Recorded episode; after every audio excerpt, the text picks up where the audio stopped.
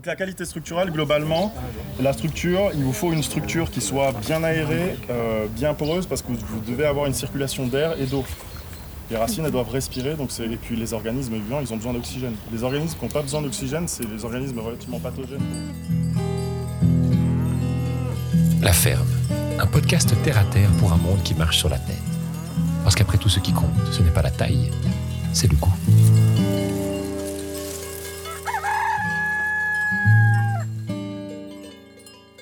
Donc pour mettre tout le, monde d'accord, vous prenez un petit carreau, une petite parcelle, et vous testez quelque chose.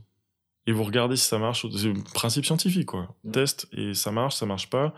Et on note ce qui marche, ce qui marche pas. Et pour moi, c'est, c'est le meilleur moyen de pouvoir avancer et de pouvoir tester des choses sans mettre tous les œufs dans le même panier. C'est sûr que parfois ça fait peur. On se dit, imaginons, on teste.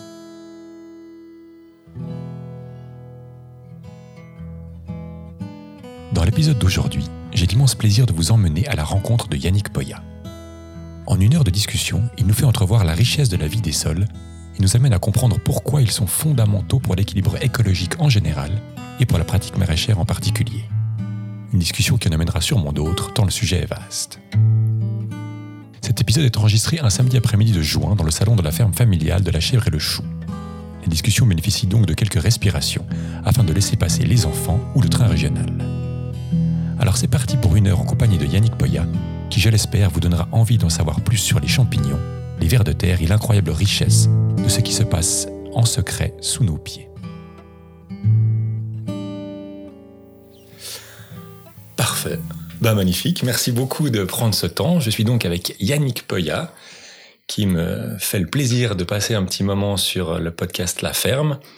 Avec lui, on va parler de sol, de sol vivant. Qu'est-ce que c'est que le sol? Pourquoi est-ce qu'il peut être mort? Comment on peut faire? On est ici euh, à la ferme La Chèvre et le Chou à Palaisieux. Tu as donné toute une matinée euh, de formation, plus encore expliquer des petits compléments sur le temps de midi. Ça va? T'es pas trop fatigué? Ça va. Mais en tout cas, je suis ravi là de, de participer à ce podcast. Merci beaucoup. Euh, alors déjà, en 4 heures, tu avais dû comprimer, euh, tu as dû aller un peu au, troisième galop pour essayer de tout dire euh, ce matin. Là maintenant, on a plutôt une heure, donc on va voir par quoi on passe et comment on peut faire. Mais peut-être la première question que j'ai envie de te poser, pour les gens qui connaissent pas, c'est quoi le sol en fait? Parce qu'on se dit juste c'est un truc dur sur lequel on marche, mais pourquoi on s'y intéresse? C'est quoi? C'est fabriqué comment? Question euh, quand même euh, très euh, très simple, mais enfin posée très simple, mais la réponse est quand même très compliquée. Le sol, on va dire que c'est l'épiderme de notre planète. En gros, si on regarde les roches-mères qui vont jusqu'au centre de la Terre, elles font plusieurs plusieurs centaines, voire plusieurs milliers de kilomètres. Et il y a une toute petite couche toute fine qui fait juste quelques mètres et euh, de cette couche dépend euh, la quasi-totalité de la biodiversité terrestre. Donc pour résumer, le sol, euh, c'est ce qui permet d'avoir des écosystèmes vivants, des écosystèmes terrestres bien sûr, parce que 70% de notre planète, ben, c'est des océans. Et c'est cette couche fragile. Pour, je dis souvent que le sol, c'est le premier outil de l'agriculteur, mais c'est un outil, à la différence de, de la bêche ou du tracteur, c'est un outil qui est vivant et du coup qui est extrêmement fragile. Et de cet outil dépend de notre capacité de produire sur le long terme. Parce qu'on parle beaucoup de développement durable, et cette notion de durabilité, ben, c'est de pouvoir donner les mêmes chances à, aux générations futures de produire dans les mêmes conditions. Ouais. Euh, comment il se fabrique? Parce qu'on imagine que la Terre, à la base, c'était un, un, gros caillou. Euh, Qu'est-ce qui fait que ben, ça passe de une roche-mère à de la Terre, quelque part? Et il y a plusieurs... Alors, il y a, il y a plusieurs facteurs. Généralement, on distingue cinq grands facteurs de formation des sols, c'est-à-dire des facteurs environnementaux qui influencent le, le, fait que un sol un jour arrive à se former. Parce que faut aussi noter que la formation d'un sol, c'est euh, ça prend plusieurs milliers voire plusieurs euh, millions d'années. Donc c'est quelque chose qui est extrêmement long et d'où aussi la vulnérabilité des sols parce que nous aujourd'hui on a une action qui est assez rapide alors que c'est un milieu qui se forme, un écosystème qui se forme pendant très longtemps. Et donc, ces cinq facteurs sont principalement la roche-mère, sur laquelle le sol bah, repose. La nature de la roche-mère, mais c'est un critère déterminant euh, pour euh, déterminer ensuite la nature du sol. Euh, le, le, relief, parce qu'on va pas les mêmes sols sur de fortes pentes en montagne ou euh, dans, dans les fonds de vallée. Le climat, bien sûr, parce que on voit que sous les tropiques, on n'a pas les mêmes sols que sur les zones tempérées comme ici. Et euh, la biologie, l'activité biologique, puisque progressivement, euh, quand on a une couche meuble qui commence à se créer euh, au-dessus des roches dures, et ben cette couche meuble elle va être progressivement colonisée par euh, de la végétation, différents types de végétation qui vont ensuite se succéder et qui vont elles-mêmes créer le sol, parce que c'est le vivant finalement aussi qui crée le sol. Et le cinquième facteur, c'est le temps. Comme je disais, ça prend beaucoup de temps. Et depuis peu, depuis qu'on a décrété que l'Anthropocène était une ère, une nouvelle ère géologique, il y a un sixième facteur qui est l'homme. Et l'homme aujourd'hui se place comme un véritable facteur de formation des sols, puisqu'en fait, notamment grâce au pétrole, on arrive à, avoir une puissance euh, assez phénoménale de, de, de on va dire d'impact en fait sur les sols euh, du même ordre de grandeur que des processus géologiques qui mettent des millions d'années à se former. C'est-à-dire qu'on va remanier les sols euh, assez très rapidement et dans des proportions assez énormes et euh, c'est en fait à cause de ça qu'on peut définir l'homme comme le sixième facteur des sols, en fait. Ok. Tu dis que c'est un facteur de formation, mais c'est un facteur de formation ou de déformation? Euh, Globalement, on a plutôt un En fait, c'est un peu, c'est un peu les deux parce qu'on détruit beaucoup de sols. Mm. Euh, on détruit du sol dans le sens où en fait, ben, à partir du moment où vous excavez un sol pour y implanter un bâtiment, alors on a tous besoin de bâtiments, je dis pas le contraire, mais mm. c'est juste que au bout d'un moment, ben, on a de moins en moins de sol euh, euh fertile. Donc ça, d'une part, euh, parfois sur certaines pratiques qu'on peut avoir. Euh, on peut avoir des pratiques qui vont venir dégrader les sols progressivement. Et puis on est aussi, l'homme reste un, un, un, un, fabricant, on va dire, de sol, volontaire ou involontaire. La plupart des sols urbains, quand vous regardez une carte pédologique, donc une carte des sols, euh, vous voyez en fait des grosses taches grises au niveau des villes. Parce que les sols ont tellement été remaniés à ces, emprises-là qu'on est incapable en fait de dire ce qu'on a vraiment sous nos pieds. Ils ont été remaniés, il y a eu des mouvements de terre, ils ont été compactés, etc. Donc là, il y a des sols qui ont été potentiellement créés de manière, euh, indirecte, pas forcément volontaire, et puis, euh, de plus en plus, là, puisqu'on veut avoir des sols fonctionnels en ville, il y a toute une, une de ce qu'on a, enfin, une branche, on va dire, scientifique qui euh, se essaye d'avoir une visée vraiment opérationnelle sur comment on fonctionnalise des sols en ville, ce qu'on appelle des technosols. Et du coup, cette science, ben, c'est un peu le génie pédologique on parle beaucoup de génie écologique, et ben c'est un peu le, même principe, sauf que c'est vraiment appliqué sur le sol. Et c'est là, donc c'est vraiment un processus volontaire de reconstituer des sols fertiles. Enfin, c'est en grande partie moi ce que j'essaie de faire euh, tous les jours, de reconstituer des sols fertiles en ville pour que les plantes puissent, enfin les arbres notamment, on parle beaucoup d'îlots de fraîcheur, mais si on veut avoir des arbres qui durent longtemps, il faut il faut avoir des sols fertiles pour soutenir cette, euh, cette végétation. Quoi. Ok. Donc ton travail, tu disais actuellement, c'est d'essayer de refaire ces sols-là. C'est, tu peux nous donner un peu ton parcours en quelques, en quelques lignes. Qu'est-ce qui t'a ah. amené de euh, Parcours pas forcément euh, typique. Euh, bah, en gros, j'ai fait euh, après donc ma matu, enfin plutôt mon, mon baccalauréat que j'ai eu d'ailleurs au Sénégal parce que je viens à la base du Sénégal. Enfin, je suis né à Dakar et puis euh, après euh, euh, la matu, donc le baccalauréat, je suis venu en France pour faire mes études et j'ai intégré une école d'agronomie. Euh, à Nancy euh, où j'ai voulu intégrer enfin j'ai choisi spécifiquement cette école parce qu'ils étaient très tournés ils avaient une spécialité qui était très tournée sur les sols donc voilà, il y a deux, il y a un laboratoire euh, qui est géré par, je crois, toujours Monsieur Christophe Schwartz qui euh, travaillait sur ces sur ces sujets. Et eux, ils sont vraiment euh, très orientés sur la reconstitution de sol. Du coup, moi, c'est un sujet qui m'a toujours attiré. Je sais pas trop pourquoi. J'ai toujours été attiré par le sol. Je crois que c'est parce qu'en fait, il y a beaucoup. Enfin, on en parlait très peu, et je, sentais que c'était un sujet qui était fondamental, mais on n'en parlait pas beaucoup à cette époque-là. Enfin, à cette époque-là, je veux dire, c'était que en 2009. Hein, c'était pas si vieux, quoi. Et puis ensuite, euh, ben, à la suite de, de une fois que j'ai eu mon, mon diplôme d'ingénieur, j'ai tout de suite intégré un bureau d'études qui s'appelle Sol Paysage, qui est en région Île-de-France. Et c'est l'un des, on va dire, des tout premiers bureaux qui a vraiment travaillé sur ces questions de sol urbain, de reconstitution de sol urbain et de fertilité finalement des sols urbains. Et c'est là un peu où j'ai fait mes armes, quoi. Et puis euh, j'ai décidé aussi de faire une, une, thèse dans cette entreprise. Donc c'est un système qui permet de faire une thèse dans une entreprise. Euh, ça s'appelle une thèse CIFRE. Et en fait, l'idée là, c'était plutôt pas faire une thèse en agronomie, mais plutôt en aménagement et urbanisme. En gros, c'était d'essayer de comprendre comment on arrivait à intégrer la question du sol quand on veut euh, construire la ville, quand on décide de où va s'étendre la ville, etc. Donc c'était très intéressant. Et j'ai fini cette thèse en 2018. Et puis entre-temps, je suis venu euh, m'installer en Suisse pour raisons personnelles. Je suis venu rejoindre ma compagne qui euh, travaille ici. Et bah, je suis un peu tombé amoureux de la région et je me suis dit à la fin de ma thèse, vu qu'il y avait un peu un tournant, on va dire, dans ma vie, je me suis dit bah, pourquoi pas en profiter pour ben me mettre à mon compte et voir comment ça se passe. Et puis pendant un an, en fait, j'ai rencontré beaucoup de gens. Et puis plus je rencontrais des gens, et plus je me disais que c'était une bonne idée de faire ça. Et aujourd'hui, trois ans après avoir lancé Planisol, euh, bah, je regrette absolument pas d'avoir fait ce choix. Et puis ça marche. Maintenant, ça marche plutôt bien. Bon, j'ai eu la très bonne idée de me lancer avant le Covid. Du coup, c'était pile la bonne période où ah, on pouvait être dehors et puis se réunir pour lancer des bonnes idées. J'avais plutôt le nez pour ça. Ouais. Euh, mais là, ça commence à ça commence à bien marcher. Et puis, ce qui, disons que là, j'interviens essentiellement euh, en, en, soutien aux architectes paysagistes. Donc, on répond à la majorité du temps, c'est on vient répondre à un appel d'offres. Donc, si on a la chance d'être sélectionné du coup, euh, on propose notre projet et puis moi, je suis là pour euh, avoir, c'est comme une assistance, on va dire technique, par mm. rapport à toutes ces questions de, de refonctionnalisation de sol, de, de, de, fertilité des sols, de gestion de matériaux excavés. Ça, c'est aussi un sujet euh, qui est extrêmement important. Trouver des alternatives à la terre végétale, parce que mm. la terre végétale, quand on parle de terre végétale pour planter un arbre, elle vient d'où cette terre végétale? C'est la terre agricole qui a été décapée, et qui a été réamendée, et donc c'est une ressource qui n'est pas, euh, qui est finie justement. Mmh. Et aujourd'hui, on, doit trouver des alternatives, donc de, de, refonctionnaliser des déchets de chantier typiquement. Il y a des, il y a des franchement, il y, a des, il y a énormément de matériaux terreux qui peuvent être euh, réamendés et, euh, on va dire, euh, réutilisés pour reconstituer des sols fertiles.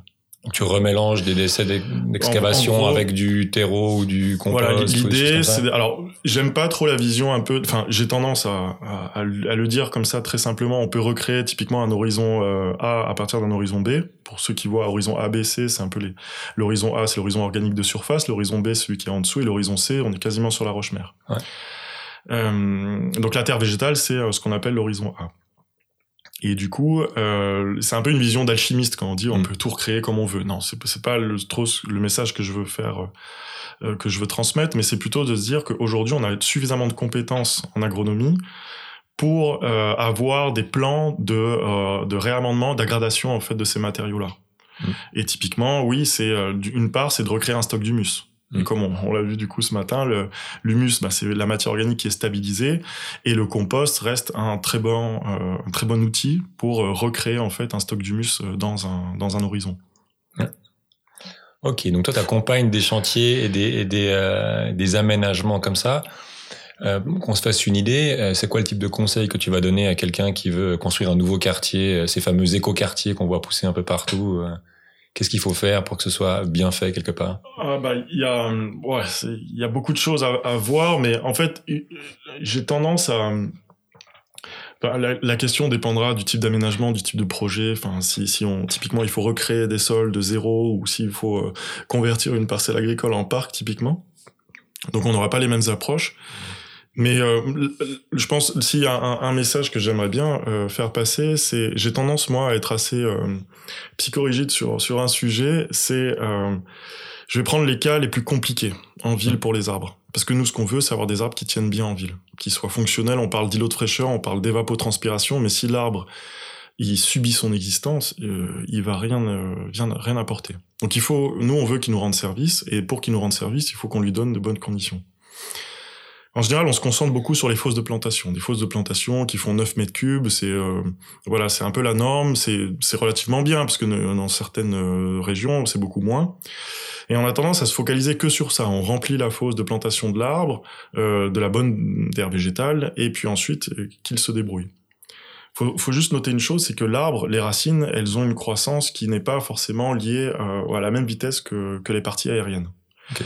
Et très, assez rapidement, elles vont sortir de leur fosse et elles vont aller explorer ce que j'appelle l'encaissant, c'est-à-dire ce qui vient entourer les fosses. Et cet encaissant, il peut être extrêmement variable dans une ville. En gros, c'est un peu le substrat géologique, hmm. ce à quoi je fais référence. Et ce substrat, il peut être soit assez favorable pour accueillir des racines et pour retenir l'eau, pour infiltrer les eaux et les retenir, ou soit pas du tout.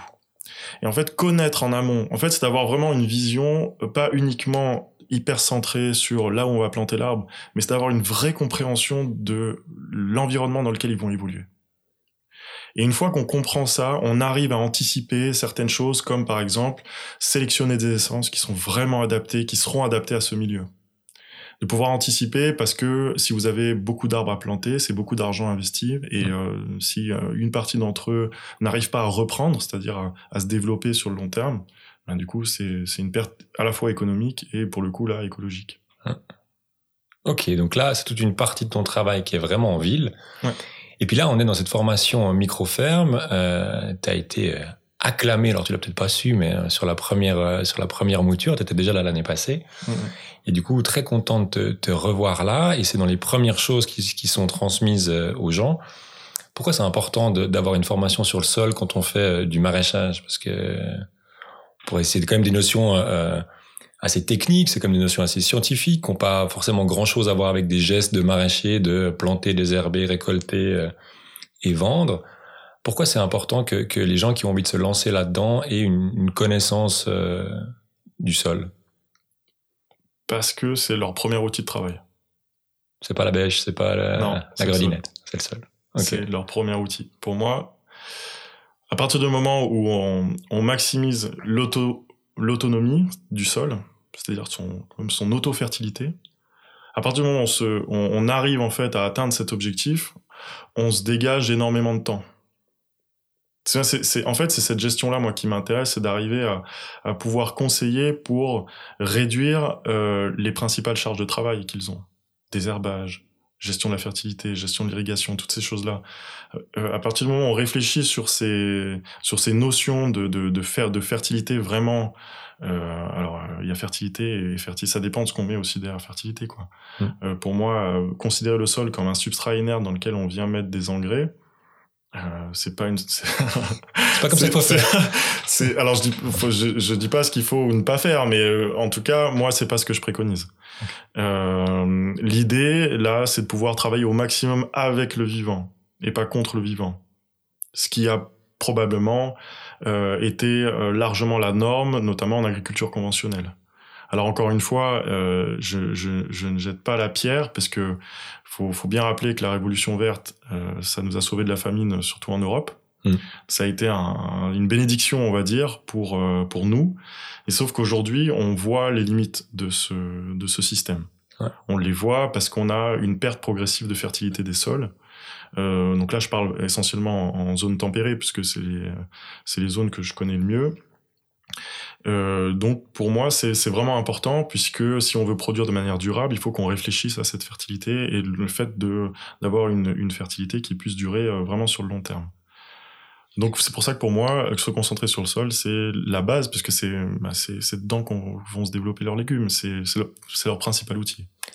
Donc, si, si je t'entends bien, c'est il y a quand même des preuves scientifiques au niveau du sol aussi sur euh, sur la crise écologique dont on parle actuellement. C'est pas que le réchauffement climatique, c'est pas euh, que, que ces enjeux-là. Toi, tu dis il y a une baisse de fertilité, elle se elle se mesure, elle se voit ou euh, ou c'est un fantasme de, de mangeurs de carottes bio et de néo-ruraux? Ce qu'il faut voilà. C'est ça qui est-ce que c'est un ouais, c'est un discours de de bobo euh, hippie ou? Moi je me pose juste des questions quoi je me pose juste des questions quand je vois euh, un nuage de poussière derrière un tracteur je me dis est-ce que c'est normal? Quand on voit euh, des rivières qui sont brunes on peut se poser la question de savoir si c'est normal et quand on voit que dans la plupart des exploitations, le ramassage de pierres est une activité, est carrément en fait une tâche à part entière, est-ce que c'est normal? Euh, C'est les pierres qui remontent, non? C'est ça qu'on disait. c'est ça qu'on disait. C'est pas la pierre qui remonte, c'est le sol qui se barre. C'est le sol qui s'en va en fait. Et à partir du moment où vous avez une perte physique de sol, c'est-à-dire que le, le, le, en gros, le, on va, si on devait décrire le processus de dégradation des sols, euh, on le décrit par rapport aux trois grands piliers de la fertilité. La fertilité biologique, la plus sensible, la fertilité chimique et la fertilité euh, physique du sol. Donc je vais pas forcément entrer dans le détail, mais tout ça pour dire qu'à partir du moment où on, commence à malmener un sol, la, phase la plus sensible, c'est la fertilité biologique. C'est vraiment la biologie qui va en prendre un coup en premier et qui va progressivement dégrader. Si vous laissez un sol à nu une grande partie de l'année, les ultraviolets vont euh, euh, décimer en fait la plupart des micro-organismes qui ont besoin d'être protégés de ces ultraviolets. Donc il n'y a plus rien qui se passe quasiment dans les premiers centimètres. Ensuite, vous allez avoir un dérèglement de la fertilité chimique. Et la dernière phase, c'est à partir du moment où vous perdez votre capital, en fait. Où physiquement, vous perdez du sol. Hmm. Où il s'en va. Et là, c'est de ça dont on parle, la majorité du temps. Donc, à partir du moment où vous perdez la, la, le- le- la substance même qui vous fait produire, on a le droit de se poser la question de savoir si on peut produire longtemps. Donc là, c'est ce que tu dis, c'est qu'en fait, la révolution qui a eu lieu il y a un peu plus de 50 ans euh, maintenant, bah, elle a permis de passer euh, les caps de famine, mais que euh, il y a une réaction à avoir, y compris et surtout au niveau de la de comment on travaille le sol. C'est ça. Mais ça, c'est pas nouveau. Hein. Enfin, moi, Ouais. je veux dire, j'invente absolument rien, quoi. Et les premiers signaux d'alerte ont été définis dans les années 70. Ou d'ailleurs, ce qui est intéressant, c'est quand on voit, alors c'est l'IUSS, c'est le, c'est les, euh, j'ai oublié le terme exact, mais c'est les, les- on va dire les congrès internationaux des sciences du sol, Mhm. qui ont lieu depuis euh, le début du, du 20e en fait. Tous les tous les quatre ans, je pense, quelque chose comme ça. Bon, pendant la guerre, c'était un peu plus espacé parce que c'était compliqué de maintenir. Mais en fait, ce qui est important, c'est de voir à chaque fois la thématique qui était abordée. Moi, je me suis vachement intéressé à ça. Et jusqu'aux années 70, c'était, on avait vraiment comment euh, le sol vu comme une ressource à exploiter. Et à partir des années euh, 70-80, on a eu une espèce de basculement où le sol s'est passé à une ressource à préserver. Et là, là, maintenant, on n'a quasiment plus besoin de l'expliquer. Enfin, si, il y a toujours besoin de sensibiliser les gens. Mais moi, je le vois, en tout cas, à mon, dans mon travail, c'est que depuis cinq ans, il y a une émulation autour des sols qui est assez folle. Surtout en ville, surtout par rapport aux questions de sol urbain, mais aussi en, en agriculture, l'agroécologie, toutes ces questions-là. On voit que c'est des choses qui émergent de plus en plus et qui font de plus en plus de sens. Mais il y a 30, 40 ans, il y a vraiment eu cette espèce de basculement où on s'est dit, euh, là, on commence à, à- ça- on commence à être en danger, quoi.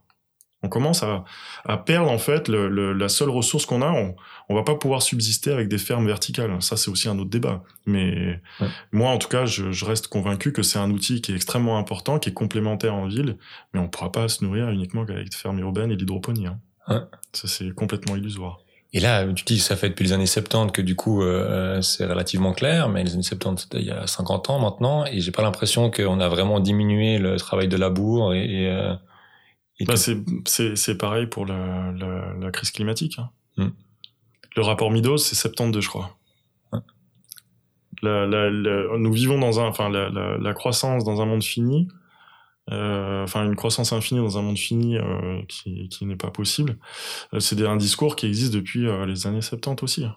Mais on pourrait se dire que, alors, parce que moi, je, peux, comment dire, je peux encore comprendre le- le- les, les doutes que les gens peuvent avoir sur le réchauffement climatique, parce qu'on parle de 2 degrés, puis on se dit 2 degrés, bon, des fois il fait 26, des fois il fait 28, euh, c'est pas, pas très très grave. Mais quand c'est des paysans qui travaillent leur sol et puis qu'ils le voient euh, partir euh, quand il y a un gros orage sur la route, on pourrait se dire qu'il y a une, une conscience qui se fait un peu plus vite. Et là, toi, dans ce que tu observes dans les pratiques, on en est où? Ça, ça change, ça change pas, euh, c'est pire que dans les années 70, c'est mieux? Honnêtement, je pense que c'est- très dur à, à quantifier. Et encore une fois, moi, pour une fois, j'ai choisi entre guillemets la facilité. C'est-à-dire que je, suis, je me suis directement orienté vers des, des structures qui seraient plus à même d'écouter mon discours, enfin de, de, de, de comprendre mon discours. En tout cas, je parle des micro-fermes. Je parle des gens qui travaillent sur des petites surfaces parce qu'en général, les, euh, ces gens sont assez sensibles à toutes les questions assez récentes de maraîchage sur sol vivant, de, d'agriculture régénérative. Et euh, on, les solutions que je préconise sont très adaptées pour des petites surfaces. Euh, quand on commence à parler de, de grandes cultures, là, on est sur euh, une échelle qui est quand même complètement différente. Et là, c'est des solutions. Il y a des solutions, bien sûr, hein. Mm. mais euh, elles sont, elles sont assez différentes. Ah, Pour moi, le plus grand frein, c'est c'est le frein, on va dire culturel. Hein. C'est ça fait euh, quatre générations qu'on fait comme ça. C'est pas un petit jeune qui nous parle des vers de terre qui va qui va comprendre quelque chose à l'agronomie. quoi. Petite interruption parce qu'on est dans la ferme familiale de la chèvre et du chou et du coup il y a des enfants qui passent dans le studio d'enregistrement. Ça fait vraiment partie du charme du podcast euh, La Ferme. Donc tu disais tu travailles avec des micro-fermes aussi parce que justement il y a une sensibilité au maraîchage sur sol vivant et à la question du sol vivant. On va Mhm. peut-être rentrer un petit peu là-dedans. Euh, le sol, euh, c'est des cailloux. Qu'est-ce que- qu'est-ce qui est vivant dans, dans, dans de la terre?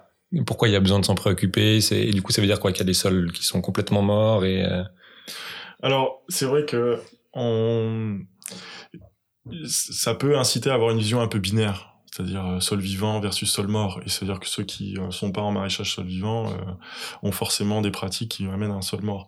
Alors, je suis pas du tout adepte de ça. Il faut avoir une vision beaucoup plus nuancée. Mais l'idée, c'est plutôt pourquoi finalement c'est intéressant d'avoir un sol vivant? C'est vraiment ça la question. Et je pense que l'une des, enfin, un indice en tout cas qui peut être intéressant, c'est de voir comment fonctionne la nature et de voir comment fonctionnent les forêts. Alors, dès que, souvent quand je dis ça, on me dit oui, mais on va pas les cultiver dans des forêts, etc. mais c'est juste de, de, voir le principe de fonctionnement de l'autofertilité des forêts. C'est des principes assez simples en fait. Malheureusement, là, euh, les forêts commencent à souffrir euh, du manque d'eau et, et du coup, l'exemple de dire que les forêts sont auto-fertiles, notamment en termes hydriques, et là, je commence à être un peu euh, pas hyper serein quand, quand je dis ça, malheureusement. Mmh. Quoi. Enfin, c'est un peu triste, mais c'est comme ça. Par contre, il euh, y a personne qui va mettre, euh, je sais pas, des engrais dans une forêt, quoi. Pas encore. Il y a sûrement quelqu'un qui a eu cette idée qui, qui va essayer. Mais, mais le, le, le, le, le, fondement en fait de cette fertilité, c'est parce que en forêt, il n'y a aucun cycle qui a été euh, qui a été rompu, on peut dire, et notamment le cycle de la matière organique, qui est le fondement même de l'autofertilité d'une forêt. Euh, ben il est, il marche très bien. Quiconque a déjà marché en forêt n'a jamais vu le sol en fait, parce qu'il est toujours couvert il est systématiquement, couvert parce qu'il y a un amas de, feuilles mortes, de branches, etc., qui sont progressivement dégradées par tout un continuum d'organismes qui vont, euh, en gros, apporter euh, tous les nutriments via la minéralisation de toute euh, cette matière organique directement aux plantes, qui ensuite est restituée. Donc c'est un cycle fermé, il n'y a rien qui se perd. Et c'est absolument parfait comme cycle. Et l'idée, c'est de s'inspirer de, de, ce qui marche dans la nature pour le transposer. Un, un, un, exemple tout simple, on parle très souvent dans, en maraîchage sur sol vivant de bois raméal fragmenté. Donc le BRF, c'est moi c'est euh, souvent je fais rire les gens, c'est un sujet une de tes qui passions. passionne. Voilà, ouais. BRF, c'est une de mes passions. Chacun a ses passions, toi c'est le BRF. Chacun son truc. Moi j'aime bien le BRF et bref et du coup euh, euh, Gilles Lemieux, qui est un, un, grand chercheur qui a bossé beaucoup, beaucoup sur le BRF, euh, l'une des principales idées qu'il euh, qu'il évoquait pour expliquer en fait le principe, c'est de faire un copier-coller d'un sol forestier. C'était ça l'idée de base. Ok. Et donc c'est juste pour dire que s'inspirer en fait du vivant, c'est pas si c'est pas si si stupide parce que euh, ce, que ce que je dis assez régulièrement, c'est que euh, globalement, euh, la, la relation sol-plante, elle existe depuis à peu près les 300 millions d'années. quoi. Ah oui, ça fait un petit moment quand même. Ça fait un petit moment. Et on va dire en termes de R&D, je pense qu'ils ont, voilà, ils ont, ils ont pas mal d'années de recherche et développement pour dire quelle est la meilleure stratégie pour euh, passer des stress hydriques, pour euh, lutter contre. Euh, ben, en fait, c'est encore une fois, je vais utiliser un terme qui est un peu à la mode, c'est la résilience, quoi. C'est comment arriver à continuer de fonctionner malgré des perturbations extérieures. Hmm. En ville, là, les perturbations extérieures, c'est des inondations de plus en plus fortes, c'est surtout des sécheresses de plus en plus fortes. Et l'idée, c'est de savoir comment on peut aider aujourd'hui le vivant à passer, en fait, ces perturbations-là. Nous, on fait partie du vivant. Hein. Quand je dis le vivant, c'est pas que les plantes. Hein c'est parce que nous, ça devient assez problématique là. Que ce soit euh, vers chez nous, au Canada, en Inde, comme on l'a vu. Enfin, bref, on va rester positif. Restons, restons, restons positifs. Donc, on parle d'un sol vivant. Qu'est-ce qui, qu'est-ce qui vit dans le sol? C'est quoi comme euh, parce que c'est des choses qu'on voit pas. C'est peut-être aussi ça la, la, grande malédiction de, de cette histoire-là. Exactement. Et c'est pas sexy. Et c'est pas en plus très sexy, c'est des trucs qui pourrissent, on se dit qu'il faut nettoyer plutôt. Ouais, c'est ça, exactement. C'est, il y a beaucoup de choses qu'on qu'on ne voit pas. Les mycéliums des champignons, pour beaucoup, on ne les voit pas. Les bactéries, on les voit pas. Et pourtant, euh, on va dire, le, le quart de ce qui vit sur les écosystèmes terrestres vit dans le sol. D'accord. Euh, un dé à coudre, c'est tout petit. Hein. Mm. Un dé à coude de sol forestier contient à peu près 5 km de mycélium. Voilà. Et il y a aussi une autre chose, c'est sur une prairie permanente, vous prenez un hectare de prairie permanente. Euh, donc c'est une prairie qu'on laisse tranquille et qui est relativement, enfin voilà, un sol qui est, qui, qui, qui est pas trop perturbé. On a euh, à peu près 2 tonnes et demie de champignons. 2 tonnes et demie de champignons voilà, sur, sur un hectare. On a à peu près 2 tonnes de bactéries. Et le reste, on pourrait dire, euh, c'est représenté par les vers de terre. Donc en gros, pour faire, on va dire, c'est des ordres de grandeur. hein. Mm. Sur un hectare de prairie permanente, on a 8 tonnes d'êtres vivants dans le sol. On a deux éléphants, quoi. Ouais, c'est Et deux ils, sont, ils éléphants. sont tout, tout petits, tout seuls, et, Voilà. et, Et on euh, les voit pas, on les voit ils pas. bossent tout le temps, continuellement, et c'est eux qui fondent la fertilité d'un sol, en fait. Rien que le ver de terre, on pourrait faire tout un podcast juste sur le ver de terre. Ouais, je me, Tellement qu'il a drôle. plus je t'entends parler, plus je me dis peut-être qu'il faudrait que je vienne te revoir une autre fois avec plein de micros, puis on va peut-être faire plein d'épisodes sur plein de sujets différents, parce qu'effectivement, on va pas réussir à tout faire, mais on en parle beaucoup des vers de terre. Pourquoi ils sont importants, par exemple? Prenons cela parce que, euh, comment dire? Ils sont peut-être plus visibles. Le- le- le- les C'est 5 ça. km de, de mycélium, on, on les voit Ouais, pas, on, les verra jamais. Les vers de disons- terre, on, on le voit. Et il y a un, moi, il y a, y a une chose que, que je trouve assez impressionnante, c'est en, zone tempérée. euh, il faut juste que je me trompe pas dans les chiffres parce que je donne toujours plein de statistiques là pour faire mon malin, mais il y a à peu près, on va dire, bon là ça a dû se réduire, mais en zone vraiment tempérée sur les, les écosystèmes terrestres, 80% de la biomasse de tout ce qui vit, mais vraiment tout confondu, nous, les vaches, tout, tout, tout, tout, eh bien 80% de cette biomasse, c'est le ver de terre. Y compris les arbres, y compris tout. Non, de, De on va dire faune. de, De- voilà, ouais. ouais. la faune. Ok. Et moi, je me dis souvent, si un jour il y a un extraterrestre qui vient sur notre planète, qui l'analyse comme ça en deux secondes, et qui sait absolument pas ce que vaut un être humain ou euh, un arbre ou quoi que ce soit, il se dit, si je dois aller parler à quelqu'un, c'est peut-être à eux, quoi. C'est au ver de terre qui va s'adresser. Mais, mais ouais. parce qu'ils sont tellement nombreux, ils doivent être tellement importants Mm. pour être si nombreux. parce qu'en fait, on les appelle les ingénieurs du sol. Et j'adore ce terme parce que, en gros, le ver de terre, il va pas agir que pour sa pomme. Tout ce qu'il fait, bien sûr, il se nourrit, donc c'est Mm. pour lui, mais tout ce qu'il fait a un impact euh, assez hallucinant sur l'ensemble. Et C'est pour ça qu'on les appelle les ingénieurs, parce qu'en fait, ils vont contribuer à créer des conditions qui vont permettre le vivant pour un certain nombre d'espèces, végétales comme animales. Et c'est lui qui régule, en fait, beaucoup de choses, et notamment le cycle de l'azote. Comment? C'est quoi? Qu'est-ce qu'il fait concrètement? Parce que euh, il- euh, en gros, il se déplace puis il mange de la terre. Donc qu'est-ce qu'il Euh, alors ça, c'est, je me suis beaucoup intéressé aux travaux d'un monsieur qui s'appelle Marcel Boucher. Et Marcel Boucher, c'est euh, quelqu'un qui a dédié sa vie au ver de terre et qui a fait un travail absolument hallucinant. Enfin, c'est grâce à lui qu'on en sait aujourd'hui beaucoup, beaucoup plus. Et il y a beaucoup de choses qu'il a fait euh, qui n'ont pas encore été euh, publiées ou on n'a pas encore, euh, on n'en a pas encore parlé. Mais en, en gros, par rapport au cycle de l'azote, c'est que déjà le ver de terre, il va, il y a, trois, c'est aussi lui qui a défini les trois grandes classes, euh, enfin, on va dire euh, classes fonctionnelles de ver de terre. Il y a les petits euh, qui sont essentiellement en surface, les épigées. Ensuite, il y a les endogées qui sont un peu plus profonds, qui font des galeries horizontales. Puis il y a le ver de terre un peu plus commun que tout le monde visualise quand on parle de ver de terre, c'est les anéciques, ceux qui font des allers-retours. Et déjà, ils ont un rôle fondamental, c'est qu'ils brassent énormément la matière organique qui a été euh, dégradée en surface et la matière minérale. Tout ça passe par leur tube digestif. Et en fait, ils ont une, une glande qui est extrêmement riche en calcium. Et eux, ils vont créer un pont entre la matière organique et la matière minérale, qu'on appelle du coup le complexe argilo-humique, qui, le, on va dire, c'est la clé de la fertilité de, de nos sols euh, sur Terre. Et c'est en grande partie lui qui le crée, ce complexe-là. Donc l'alliance entre le monde minéral et le monde organique. Ce qu'on appelle l'humus, en fait. Donc en fait, c'est c'est un, un animal en gros qui permet de faire ce lien C'est entre. lui qui crée la fertilité des sols. Et c'est le ver de terre aussi qui nourrit la plante. Parce que, en gros, le ver de terre, donc, il va, il va faire ses petits allers-retours, il va créer ses galeries. Et donc, déjà, il va avoir ses propres déjections, qui seront très riches en ammoniac, mais sauf que c'est des quantités assez, euh, enfin, extrêmement faibles, mais suffisantes pour que les plantes puissent les capter. Mais suffisamment faibles pour que ça soit pas toxique pour les plantes. Parce que quand on parle d'ammoniac, on a souvent un peu un, Ouais. un geste de recul en On disant, se Ah, dit c'est pas, bon. non, on va pas enfiler à nos salades. Alors que c'est pourtant la forme d'azote, la, la, on va dire, euh, préférée, entre guillemets, des, des plantes. Contrairement à ce que moi, ce que j'ai appris en école d'agro. Alors il y aura peut-être un tollé par rapport à ce que je viens de dire.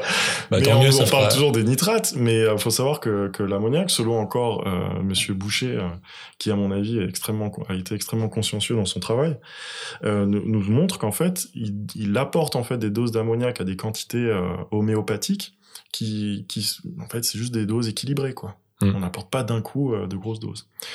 Donc il y a ça d'une part, et puis en plus de ça, il crée des petites galeries qui sont extrêmement stables, le ver de terre. Parce qu'il y a une espèce de mucus. Quand on voit un ver de terre, on voit souvent bah, qui Mhm. sécrète une espèce de mucus. Donc ça, c'est ce qui tapisse en fait ces galeries.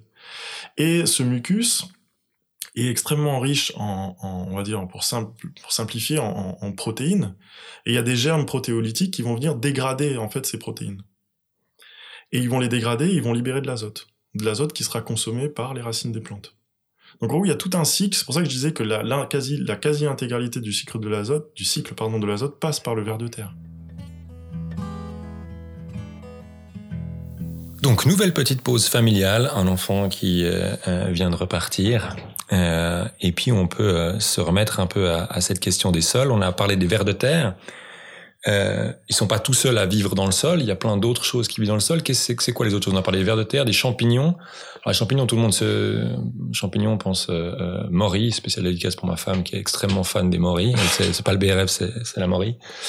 Les Maury, les bolets et puis les chanterelles. Mais là, on parle pas de ça. On, on parle Euh, de quel type de champignons quand tu Bah, parles de champignons dans le sol? là, ce qu'on- la plupart des choses qu'on voit en surface, c'est leur organe reproducteur. Ok. C'est grâce à ça qu'ils vont pouvoir diffuser leur sport et qu'ils vont pouvoir du coup euh, se perpétuer. Mais l'intégralité, on va dire, de, de la masse fondamentale des champignons, ça se passe en dessous. Et on a tout ce, ce, ce, ce mycélium, qui est cette extension. Et euh, l'une des catégories de champignons dont on parle assez régulièrement, parce qu'elle est liée au végétal, ce sont les mycorhizes. Ok. Qu'est-ce que c'est qu'une mycorhize? Donc une mycorhize, c'est une association, enfin c'est un, un champignon qui vient s'associer aux racines.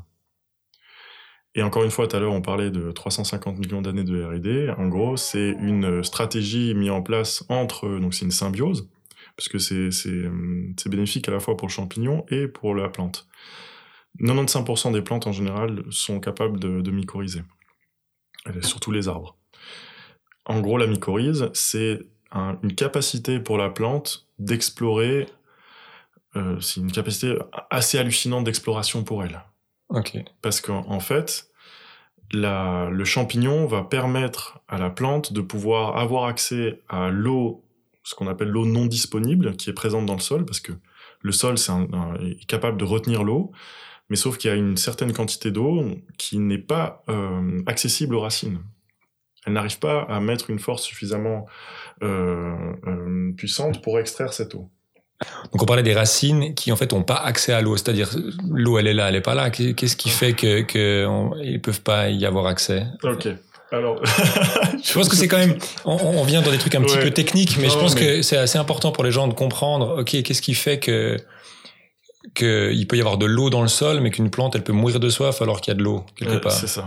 Alors, un, bien entendu, là, à chaque fois, je donne des exemples, on va dire, assez généraux. Mhm. Il y a beaucoup, il y a une grande diversité de sols. Donc, il y a une grande diversité de fonctionnement. Chacun va avoir son propre, son propre fonctionnement. Mais là, c'est plus pour qu'on puisse vraiment comprendre l'idée. En gros, globalement, euh, un sol, on va dire, c'est 50% de plein, 50% de vide. Ok. Voilà. Le plein, c'est là, c'est donc dans les 50% de plein, Mm. c'est 45% de matière minérale, argile, limon, sable, petits graviers, cailloux, etc. Et 5% de matière organique. Bien entendu, ces chiffres varient beaucoup d'un sol à l'autre. Ouais. Et ensuite, on a l'autre moitié, c'est du vide. Du vide qui peut être, donc c'est ce qu'on appelle des pores. Mm. La porosité d'un sol, c'est l'ensemble de ces vides. Donc il y a des petits pores et des gros pores.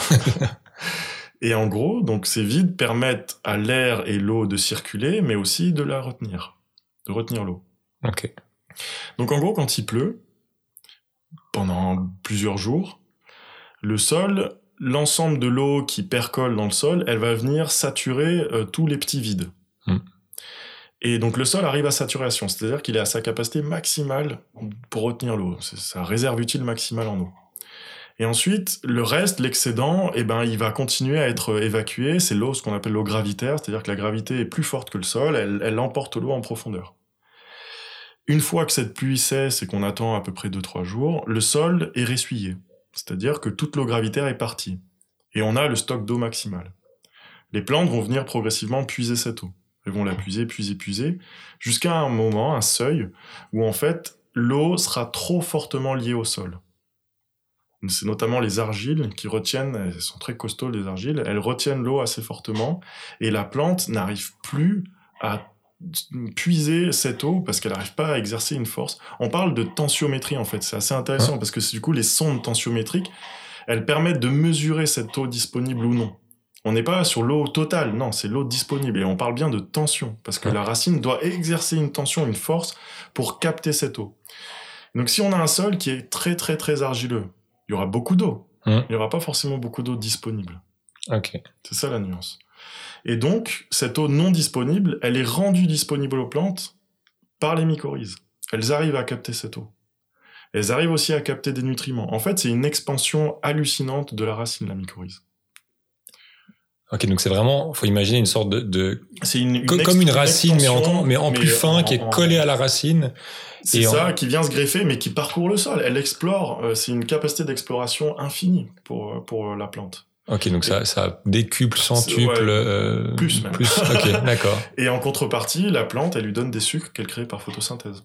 Donc ok, donc ouais, un qui travaille dans le sol, l'autre qui travaille plus dans, dans, dans l'air quelque part, et qui est donc c'est vraiment une symbiose. Hein. Les, ces, ces, mycorhizes, elles sont pas là, c'est pas des parasites ou quoi. Non, c'est vraiment euh, chacun euh, donne quelque chose, du troc quoi. Ok, excellent.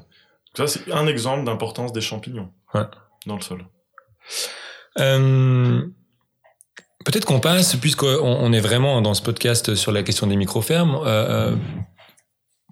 passer un peu sur les bonnes pratiques. Qu'est-ce qu'on peut faire Moi demain, je commence à travailler, essayer de faire pousser des légumes.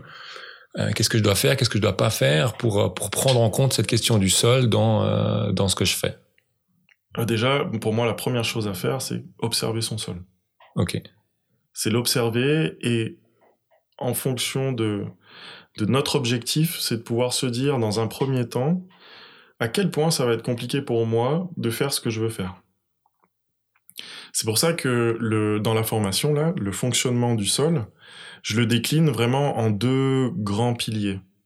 Il y a à la fois le potentiel agronomique, donc c'est alors c'est des termes qui sont utilisés par beaucoup, mais euh, moi je me les suis réappropriés, on peut dire ça. Il y a le potentiel agronomique et l'état de santé du sol. Ok.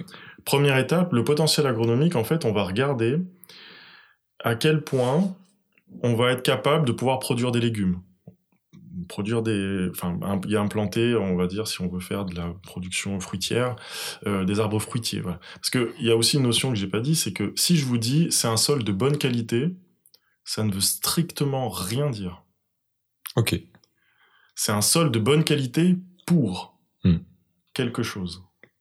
Parce que euh, si vous allez euh, sur les parcelles qui produisent Châteauneuf-du-Pape, on peut pas dire que c'est pas un vin de bonne qualité. Hum. Par contre, vous n'allez pas faire du maïs euh, sur ces parcelles. Voilà. des, cailloux au soleil et en pente, c'est pas super pour le, maïs. Il faut préciser ce qu'on veut, euh, les attentes qu'on a, et ce qu'on, c'est une qualité par rapport à un usage bien défini, par rapport à une production bien définie. Donc là, si mon objectif, là, j'ai construit cette formation pour justement euh, pouvoir définir notre capacité à pouvoir produire des légumes. Donc, nouvelle petite interruption, euh, ferme familiale. Euh, on est sur le potentiel agronomique d'un sol et tu me disais, c'est pas tout d'avoir un bon sol, c'est un bon sol pour faire quelque chose. Voilà. En gros, l'idée de base, c'est de se dire, c'est exactement comme quand tu commences une partie de poker, quelle carte j'ai en main? Hmm. Donc c'est sûr que si tu as une paire d'as, si tu as un 7 et un 2, bah, tu n'auras pas forcément les mêmes chances d'arriver à tes fins. Quoi. Hmm. Donc là, l'idée, c'est de savoir à quel point ça va être compliqué. Donc là, on va surtout regarder des propriétés qui sont dites intrinsèques au sol, c'est-à-dire des propriétés qui bougent très peu avec le temps. Ou alors, si tu veux les faire bouger, il va falloir mettre de gros moyens. C'est par exemple la texture d'un sol, c'est l'hydromorphie, c'est la pente, la pyrosité. Enfin voilà, c'est des propriétés qui peuvent être bougées, mais il va falloir y mettre des moyens. Et donc, l'idée, c'est de se dire à quel point euh, ça va être compliqué ou non. Si tu as plusieurs zones et que tu hésites entre des zones, ben, c'est un très bon outil pour savoir où tu peux euh, produire facilement. Et puis peut-être adapter aussi, ça veut dire si j'imagine que j'ai acheté ma ferme idéale, j'ai 10 hectares, euh, de, de, faire quelques relevés comme ça pour se dire, OK, il y a peut-être un endroit où je vais faire des carottes, un endroit où je vais faire des pommes. Et puis l'autre, je vais faire du vin. Parce que... Exactement. Et en fait, c'est, une notion que j'aime beaucoup, et euh, c'est euh, Claude Bourguignon qui en parle beaucoup, enfin qui, qui m'a fait un peu découvrir ça. Euh, c'est cette notion de vocation du sol. Mm. Et que, selon aussi ses propos, c'est que les anciens avaient vraiment cette sensibilité. Parce qu'ils avaient beaucoup moins de moyens que nous. Donc il fallait être malin et se dire quelle est la vocation du sol, c'est-à-dire qu'est-ce que qu'est-ce que le sol peut exprimer, quel est son potentiel et qu'est-ce que moi je vais pouvoir produire à partir de ce potentiel-là? Hmm. Parce que comme ils avaient beaucoup moins de moyens, il fallait être, fallait être euh, ouais, intelligent et malin et de se dire, ok, là je sais que je vais surtout faire pâturer, là je vais pouvoir faire du maïs, là je vais pouvoir, etc., etc. Et l'idée, c'est pouvoir ben, de se dire, j'ai où, où j'ai des perdasses, dans quel dans quel domaine? Est-ce que c'est Mhm. pour faire des carottes? Est-ce que c'est pour faire des, des patates, etc. Donc, euh, c'est un peu c'est un peu dans cet esprit-là. De, de, de faire avec et non pas de se dire je veux absolument produire ici quelles que soient les, les contraintes que j'identifie parce que j'ai les moyens et parce que euh, ben, je sais pas j'aime les défis quoi C'est ça. Et que j'ai un gros tracteur et que de toute façon ça passera. Et, et- et- exactement, exactement. Et souvent, euh, bah, ce que, ce que, une, une partie des terrains qui peuvent être mis à disposition des gens qui montent une micro-ferme, c'est une partie d'un terrain agricole. C'est souvent un fermier qui se dit, OK, moi j'ai 50 hectares, j'ai pas besoin de tout ça, je vous en donne deux, et puis euh, fa- faites ce que vous voulez. Euh, Qu'est-ce que l'agriculture traditionnelle, elle va avoir basiquement comme type d'impact sur le sol? Il va falloir être attentif à quoi? Si on se dit, euh, on a une, une, un bout de champ qui a été euh, cultivé en traditionnel pendant euh, 20, 30, 40, 50 ans, euh, c'est quoi les choses sur lesquelles il va falloir être attentif? Puis est-ce qu'il y a des choses qu'il faut euh, qu'il faut faire vite et fort pour équilibrer les choses? Ou comment euh, comment on s'y prend? Alors, tout dépend du type de production qu'il y avait, mais généralement, la, la dominante, ça reste la culture céréalière. Mhm. Et euh, imaginons qu'on reprenne, bah, c'est très souvent, enfin, c'est ce que moi je retrouve euh, le plus souvent, donc c'est l'exemple que je vais donner. Euh, on peut avoir un problème lié donc à- au fait que euh, on est labouré pendant tous les ans, quasiment. Et euh, le fait de labourer toujours à la même profondeur, on crée ce qu'on appelle une semelle de labour. C'est-à-dire euh, une partie où en fait la, la, la tête de l'outil vient toujours euh, au même niveau et ça vient lisser progressivement le sol à une certaine profondeur.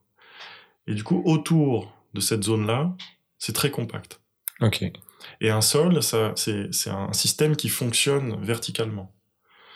Euh, Il y a une connexion, c'est une connexion entre la roche-mère et l'atmosphère en fait, le sol. C'est, il est vraiment à la, à la jonction en fait de, de toutes les grandes euh, couches, enfin toutes les grandes composantes des écosystèmes, donc euh, l'eau, l'atmosphère, la, la biosphère et euh, la, la géosphère. Quoi. Et donc si on coupe en fait cette, cette- ces, ces liaisons, enfin ce fonctionnement vertical, bah, forcément ça posera un problème. Et donc si on a un horizon, donc une couche de sol qui est extrêmement compacte en profondeur, euh, souvent la semelle de labour se situe entre 20 et 30 cm, les légumes vont quand même au-delà de 20 cm, donc ça peut potentiellement être problématique pour eux. Ça peut créer des nappes euh, perchées. C'est-à-dire que l'eau qui va venir s'accumuler, elle va pas traverser cette, euh, cette, euh, cette épaisseur euh, très compacte, et du coup elle va stagner. Mm. Et euh, des végétaux qui ont les pieds dans l'eau, il y en a qui aiment bien, mais pas tous. quoi. Ok. Donc peut-être une des, des comment comment on fait quand on reprend ça? Qu'est-ce que Tu vas me dire que ça va dépendre des sols puis qu'il faut faire une analyse, mais mais Non, bah, disons que, alors, ce qui est très courant, c'est d'utiliser le vivant pour le faire. Hmm. Parce que le vivant, ça bosse bien. Et euh, après, dans certains, dans, franchement, dans certains contextes où euh, on, on atteint les limites du vivant, c'est-à-dire que à partir du moment où on a une compaction qui est, une compas- un niveau de compacité qui est trop élevé, il faut euh, utiliser une machine pour décompacter. Généralement, c'est des sous-soleuses. Donc, c'est des grosses machines qui vont jusqu'à 80 cm de profondeur et qui viennent. Alors, c'est beaucoup d'énergie, hein. Mm. Mais quand on doit le faire une fois, on le fait une fois et puis ensuite on se lance, quoi. ok. Donc, c'est de pouvoir. La première chose à faire, c'est de quantifier en fait la contrainte. À quel Mhm. point, au-delà d'un certain seuil, on sait que le vivant pourra pas. Mais ce qui est très souvent utilisé, c'est des engrais verts, donc des, des- une végétation qu'on va pas forcément cultiver, mais qu'on va utiliser pour laisser le sol constamment couvert. Parce que c'est l'une des, des clés de la fertilité des sols, c'est de ne jamais laisser le sol euh, couvert. Et d'ailleurs, en milieu naturel, on voit systématiquement. Dès qu'on arrache la végétation, elle se remet à pousser. Mm. On a- D'ailleurs, on on a- on n'arrivera jamais à... Il y a un- le sol a un stock de graines. Mhm. Et on peut passer 10 vies à essayer de l'épuiser, on, on l'épuisera jamais. Ouais. Ce qui est- C'est assez fou. Il y en a qui des, sont des, des fois assez déprimant quand Ouais, tu désherbes. Bah ouais, c'est parce euh, qu'on, parce qu'on, ça c'est aussi tout un sujet, mais c'est parce qu'on, on le perturbe. Et à partir du moment où on le perturbe, on va créer tout de suite un assèchement plus, plus, plus euh, rapide ou, euh, ou, euh, ouais, ou, euh, ou un réchauffement plus rapide de, de- d'une certaine portion de sol. Et on va faire émerger certaines graines. On va, on va leur donner, enfin, on va rentrer dans leurs conditions de levée de dormance. Mhm. C'est parce qu'on l'a perturbée qu'on a fait ça. Si on n'avait pas touché, elles seraient pas levées les graines. ça restait tranquille. Et... Voilà. Donc ouais, mais ça, ça du coup, c'est c'est un autre sujet. Mais là, pour le coup, c'est d'utiliser euh, ces plantes, donc ces engrais verts, euh, pour à la fois couvrir le sol, mais pour aussi le structurer en profondeur. Et il y a certains engrais verts qui sont plus performants que d'autres pour aller décompacter le sol en profondeur. Le radis oléifère, typiquement, il est assez puissant pour, Mm. euh, pour le faire, mais c'est pas le seul. Donc, on a, on a des moyens. euh, On a suffisamment de connaissances, en tout cas, pour euh, lever certaines contraintes agronomiques. hein. Et donc, euh, un, un conseil qui pourrait être donné à des gens qui se lancent, c'est peut-être d'avoir euh, une année de marge, de se dire, euh, on, on laisse peut-être une ou plusieurs années pour pouvoir restructurer son sol, ou alors on peut se lancer, puis dans les pratiques, c'est quelque chose qui peut se, se rééquilibrer. C'est ça. Mais la meilleure chose à faire, le meilleur indicateur au monde pour voir la fertilité d'un sol, c'est ça pousse, ça pousse pas. Donc, il faut y aller. C'est le plus basique. Ouais.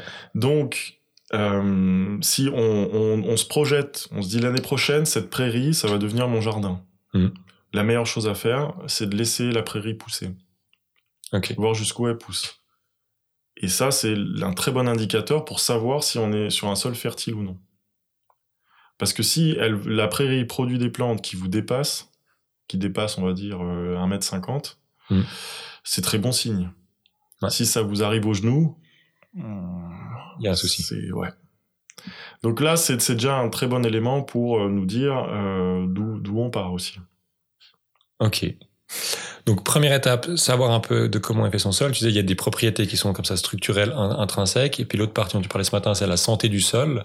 Et là, on aborde les propriétés appelées propriétés dynamiques. C'est des propriétés qui vont euh, qui vont assez rapidement varier et qui vont en fait varier en fonction de nos pratiques. Hmm. Donc là, on aborde la teneur en matière organique, le pH, euh, la qualité structurale. C'est que des propriétés qui vont assez rapidement varier et qui vont du coup être directement dépendantes de, de nos pratiques. Euh, le, j'ai même pas cité, mais l'activité biologique. Hmm. Elle, elle est directement impactée par nos pratiques. Donc là, en fait, c'est tout un panel d'indicateurs qui vont nous permettre d'avoir une vision sur euh, cet état de santé. Et donc autant le potentiel, c'est à quel point ça va être compliqué ou non de venir euh, cultiver ce sol. Et l'état de santé, c'est à quel point je peux cultiver sur le long terme. Ok. C'est vraiment, c'est c'est vraiment cette vision-là sur le long terme. L'idée, c'est de pouvoir viser un stade d'autofertilité du sol. Mm. Du coup, c'est de se dire, euh, est-ce que, est-ce que je suis aujourd'hui dans un état qui me permet de continuer à produire longtemps?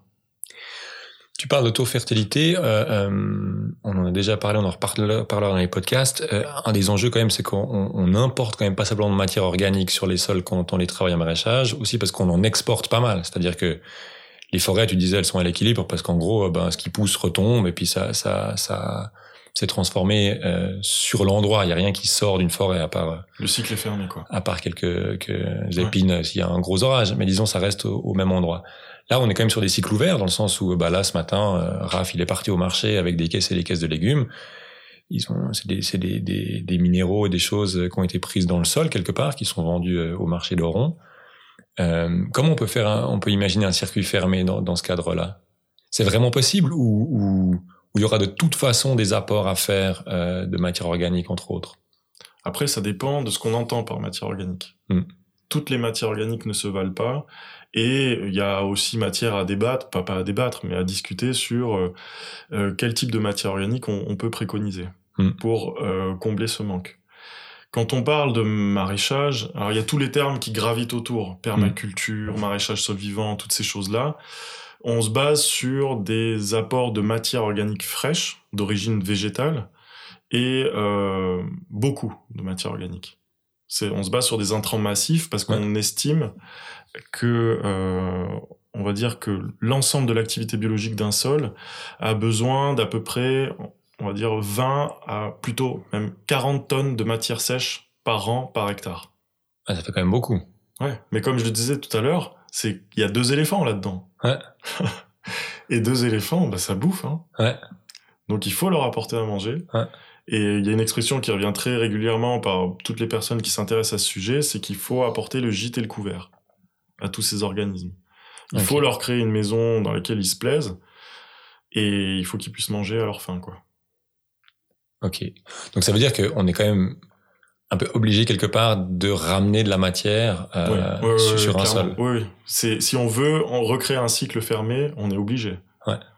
Donc il sera jamais fermé. C'est ce que je veux dire. C'est que euh, euh, parce que c'est des choses qui, enfin, qui questionnent beaucoup en disant on cultive un hectare, mais en fait on en aurait besoin de trois, quatre à côté qui fait juste produire de la matière, que ce soit des haies pour faire du BRF, que ce soit d'avoir des chevaux pour euh, avoir du fumier, que ce soit euh, juste faire pousser des céréales dont on pourra garder une partie des tiges pour pailler. Enfin, ça veut dire qu'on est quand même sur des sur des cycles où euh, C'est pour ça que ça marche relativement bien sur les petites surfaces.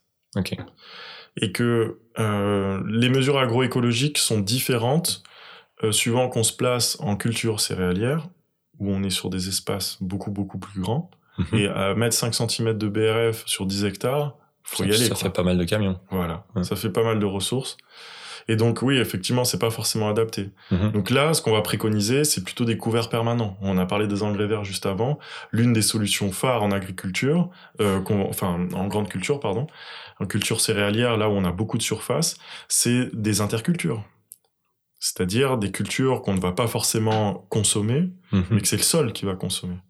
Du coup, on va les utiliser pour euh, pour euh, régénérer le sol, le, le maintenir euh, couvert une grande partie de l'année et pas le laisser à nu et donc euh, euh, vulnérable quoi. Ok. Une grande partie de l'année. Dans les bonnes pratiques, la première bonne pratique, c'est de connaître son sol. Ça Ouais. veut dire euh, faire des analyses, ça veut dire faire appel à toi ou un collègue ou, ou, euh. Euh, Une personne qui qui est capable de de- d'ausculter le sol. Ok. Et à la fois de dire euh, si ces qualités permettent de faire pousser des choses, qu'est-ce qui peut être fait où? Et puis après, euh, en termes de santé du sol, là, c'est comme tu disais, c'est plus dynamique. Donc ça veut dire que c'est c'est plus lié aux pratiques C'est ça. qui sont qui sont faites, qui vont. euh, Là, on va définir des itinéraires techniques. Ok. Parce que si on imagine un sol, on lui fout la paix, il va de toute façon à terme être en bonne santé. C'est ça que. Ben, après, faut faut ouais, exactement. Alors, tout dépend de ce qu'il a pris aussi euh, dans la tête. Alors voilà. D'où on part. Mais, mais globalement, on, on dit euh, assez souvent, enfin, il y a l'image de euh, quand on laisse tranquille une zone, on- il y a toujours un peu la même progression. C'est-à-dire qu'on va de la, déjà, si le sol est à nu, la première étape, c'est de la végétation commence à se développer. Mhm. On a des graines qui vont germer et qui vont. Première action, c'est couvrir le sol. Ok. C'est exactement la même image que quand on se blesse et qu'on a une croûte. Ok. Et nous, ce qu'on fait, c'est qu'on retire systématiquement la croûte. Et on risque pas de cicatriser. Ouais. Voilà. Donc là, c'est un peu la même, le même principe. Première action, c'est de végétaliser pour couvrir le sol et pour le maintenir. Ouais. Et ensuite, cette végétation, c'est une végétation annuelle. Puis progressivement, on va de l'annuel à la plante pérenne. Puis là, on commence à avoir des essences un peu ligneuses, etc. Et on recrée une forêt. C'est dans ce processus-là, en fait. C'est, une gradation, en fait, de la végétation qui se fait euh, sur le long terme. Ok. Et puis donc on disait avant, c'est forcément un quand on fait du maraîchage, c'est forcément un cycle ouvert puisqu'on exporte, donc on doit importer aussi de la matière. Ouais. Et tu disais un des une des solutions, une des choses qu'il faudrait mettre dans les plans de culture, c'est quelque part de faire pousser de la végétation qui va elle repartir dans le sol, c'est-à-dire qui va que ce soit de l'engrais vert ou autre, qu'on fait pousser juste pour ça, c'est-à-dire qu'on n'exporte pas, mais qui va elle nourrir son sol. C'est ça. Et Mais- ça, ça, ça, ça, ça peut suffire quelque part sur un plan où il faudra de toute façon quand même ramener, euh, ramener autre chose. Alors, en tout cas, je, je sais que les personnes qui travaillent sur ces questions de maraîchage sol vivant se basent, basent leur plan de fumure uniquement sur ça. Ok.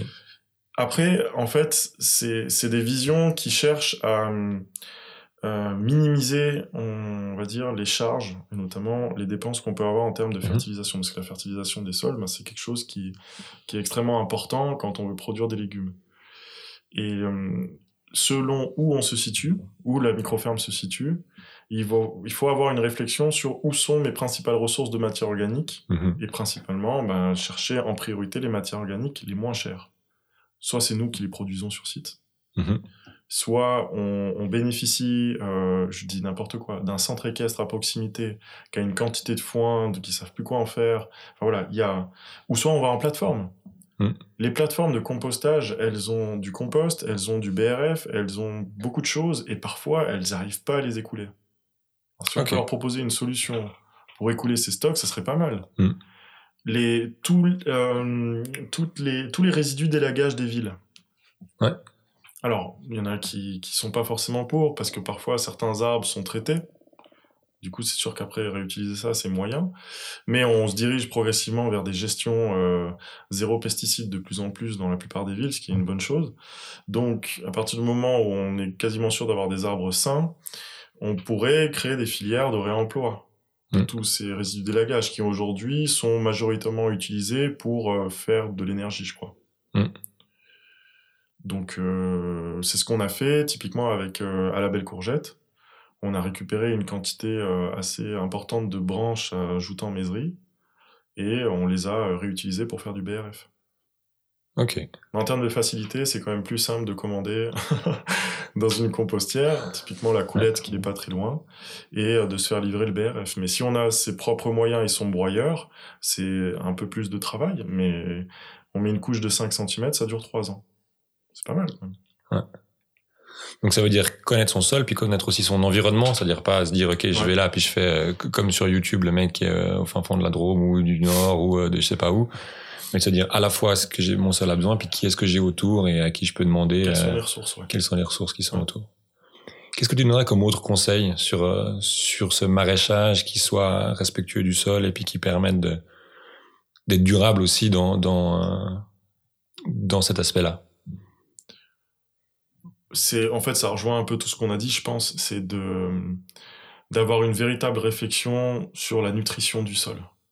C'est en fait c'est de revenir au principe de base qu'on a évoqué tout à l'heure sur l'exemple de la forêt. C'est de bien distinguer en fait la différence entre fertilisant et amendement. C'est quoi la différence? Un fertilisant il est là pour nourrir la plante. L'amendement il est là pour nourrir le sol qui va nourrir ensuite la plante. Ok. Sauf que parfois, on s'est un peu détourné de cette notion, ne serait-ce que le principe de la solarisation en agriculture. La solarisation, c'est de mettre des, des- un système qui vient quasiment, euh, donc ça vient chauffer extrêmement fortement l'horizon de surface, donc le- la parcelle agricole, pour neutraliser euh, tout ce qui vit, quoi. Ok. Donc on est vraiment sur une vision de, en fait, le sol c'est un substrat inerte sur lequel je vais venir pouvoir, euh, les plantes vont pouvoir s'ancrer physiquement et sur lequel je vais amener des engrais. Et donc moi, je, je, je suis pas forcément dans cette optique-là. L'idée, Mhm. c'est de faire l'inverse. C'est de nourrir le sol pour qu'il puisse en retour nourrir la plante. Alors dit comme ça, ça peut avoir des allures de de d'illuminés, de, de bobos qui voilà qui cultive son petit carré potager. Mais je reste convaincu que d'un point de vue agronomique, ça fait vraiment du sens de travailler avec le vivant. Donc, Mais le vivant, alors un- une des craintes que les gens ont, c'est que le vivant, c'est aussi les vivants pathogènes, c'est aussi les maladies. Et puis c'est vrai que si ton sol, euh, tu le passes à la vapeur, puis qu'après tu rajoutes juste un peu de, de granules, bon, moi, t'es sûr que ta plante, elle est pas malade. Euh, dans, en tout cas, dans l'imaginaire. Euh, de ton point de vue, c'est, c'est, euh, est-ce que les, les plantes, elles sont plus ou moins malades? Est-ce que co- comment, c'est, c'est quoi le lien entre ce sol vivant et puis des éventuels organismes euh, pathogènes? Alors là, en tout cas, euh, les organismes pathogènes, notamment dans le sol, ils se développent à partir du moment où ils ont des conditions pour le faire. Et généralement, c'est des conditions qui euh, qui sont pas forcément euh, comment dire euh, adaptées pour faire euh, pousser vos plantes, quoi. Ce que je veux dire, c'est à partir du moment où on a euh, euh, une baisse assez drastique du taux d'oxygène, on va venir privilégier les organismes pathogènes, notamment dans le sol. Et là, ça va commencer à poser problème. Donc Mhm. là, c'est quand on rentre, dans des, on rentre dans des phases d'anoxie, où la plupart des organismes qui participent, enfin tous ces organismes vivants, le sol vivant dont on parle, tous ont besoin d'oxygène. Donc s'ils sont en manque d'oxygène, c'est que c'est d'autres types d'organismes qui vont prendre le dessus, et qui sont pas forcément sympas. Ouais. Ce Donc c'est presque plutôt le contraire, c'est-à-dire que si on a un sol qui est vivant, qui est en bonne santé, on va plutôt limiter euh, C'est ça. En tout cas, là pour l'instant, et je pense qu'il y a un, bon, un, gros travail euh, bibliographique que j'aimerais euh, que j'aimerais faire sur ce sujet, c'est euh, de pouvoir faire le lien parce que pour l'instant c'est uniquement des retours d'expérience. le retour terrain pour moi c'est la meilleure des connaissances. Mm. Mais euh, parfois, pour être pris au sérieux, il faut que ça soit euh, structuré ou que ça soit écrit, en tout cas, que ce soit la, bibliographie euh, grise, même ça marche. L'idée, c'est de pouvoir montrer objectivement que des plantes qui poussent sur un sol vivant sont des plantes en bonne santé et qui sont beaucoup moins stressées. En tout cas, c'est ce qui s'observe sur la plupart des, euh, des euh, on va dire des, euh, des micro-fermes qui vont sur ces principes de maraîchage sur le vivant. D'accord, d'agriculture régénérative pour être plus large. C'est-à-dire des plantes beaucoup moins stressées parce que elles sont dans des conditions qui bah, sont plus favorables en fait à leur développement. Mmh. Moins stressé, ça veut dire quoi? Parce que moi, je vois bien ce que c'est qu'un être humain stressé. Une plante stressée, elle a pas. Alors, stressé par euh, par des ravageurs. Enfin, en fait, on peut avoir différents types de stress. On peut avoir des stress qui sont liés aux carences, qui sont liés à l'eau. On va se limiter juste à ça. Ouais. Le stress hydrique, le stress à l'eau. Du coup, la plante, elle va avoir un comportement entre guillemets qui potentiellement peut attirer certains organismes qui vont repérer en fait ce stress. Ok et qui vont venir en profiter. Donc il y a tout un cercle vicieux qui se met derrière. Donc à partir du moment où on crée des conditions où la plante n'est pas stressée d'un point de vue hydrique, d'un point de vue euh, nutritif, eh ben on, la rend plus forte et encore une fois plus résiliente par rapport à une potentielle attaque. Hmm. Ce qui est assez marrant, c'est que la, je, regarde beaucoup les retours d'expérience de, de, de, fermes qui sont dans le réseau euh, Vers de Terre Production. Hmm. C'est Vers de Terre Production, donc pour tous les gens qui s'intéressent euh, l'agroécologie, c'est des gens qui se sont dit on va reproduire le principe de l'open source, de l'open data, qui est prépondérant dans le monde, on va dire, de l'informatique de ces dernières années. Mmh. On va le transposer à l'agroécologie. On va rendre accessible la connaissance, des connaissances, mais vraiment fondamentales, en, plus avec des gens qui sont euh, loin d'être des guignols, enfin c'est des, experts dans leur domaine, mmh. sur, des, sur ces questions d'agroécologie. Le seul défaut de cette démarche, c'est qu'il y a trop d'infos. en fait, franchement, c'est hallucinant. C'est, enfin, je leur fais systématiquement de la pub parce que je trouve qu'ils font un travail mais vraiment euh, formidable. Et c'est juste qu'en fait, on, se noie. Enfin, y a, on, a le vertige tellement qu'il y a d'infos. Quoi. Mais c'est juste passionnant. Avoir des formations de, de, plusieurs dizaines d'heures gratuitement, c'est mm. quand même assez fou, quoi. Ouais. Et, euh, c'est juste du temps qu'il faut. Donc ça, tu les trouves sur YouTube Vers de Terre Production, ils ont une chaîne YouTube et voilà. Pour en savoir plus, euh, les gens peuvent aller passer du temps. Exactement.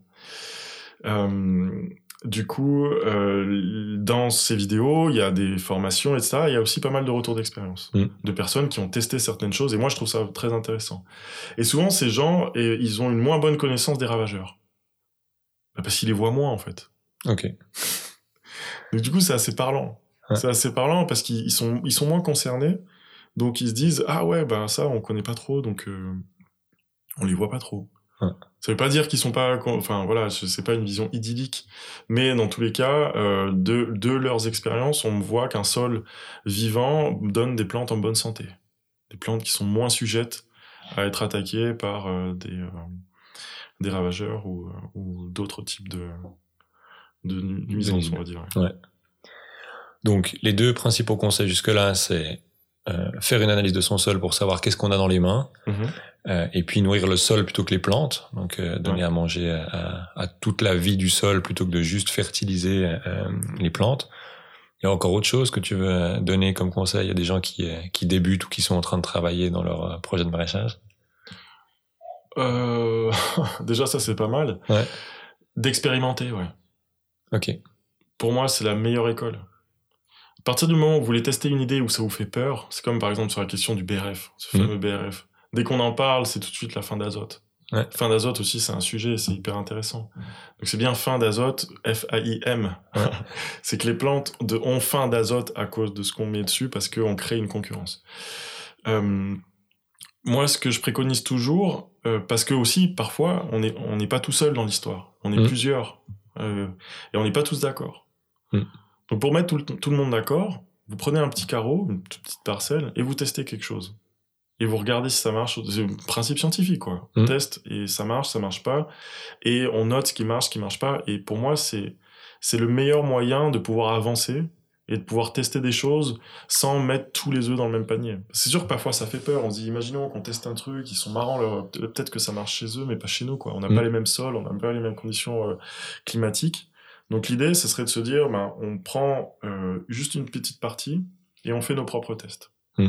Et en fonction de ce qui en, en résulte, eh ben, on l'applique à plus ou moins grande échelle. Quoi. Ok. Donc, on essaie de comprendre son sol, on le nourrit, et puis après, euh, Et on, fait des tests. Ouais. Parfait. Bon, ça fait déjà, avec toutes les interruptions, donc on verra au montage, ça fera peut-être un petit peu moins, mais ça fait déjà 1h10 que- Ah ouais, qu'on discute. Ah, ça passe vite. Ça passe vite. Je pense qu'on a déjà fait un, un- un bon tour. Mhm. Euh, merci beaucoup d'avoir pris ce temps euh, avec moi, avec nous. Euh, et puis peut-être qu'on se reverra pour parler d'autres euh, d'autres choses peut-être plus précises ou si euh, il y a d'autres questions qui arrivent plus loin. Aucun problème. Merci, Merci beaucoup et à tout bientôt. La ferme, un podcast terre à terre pour un monde qui marche sur la tête. Parce qu'après tout ce qui compte, ce n'est pas la taille, c'est le goût.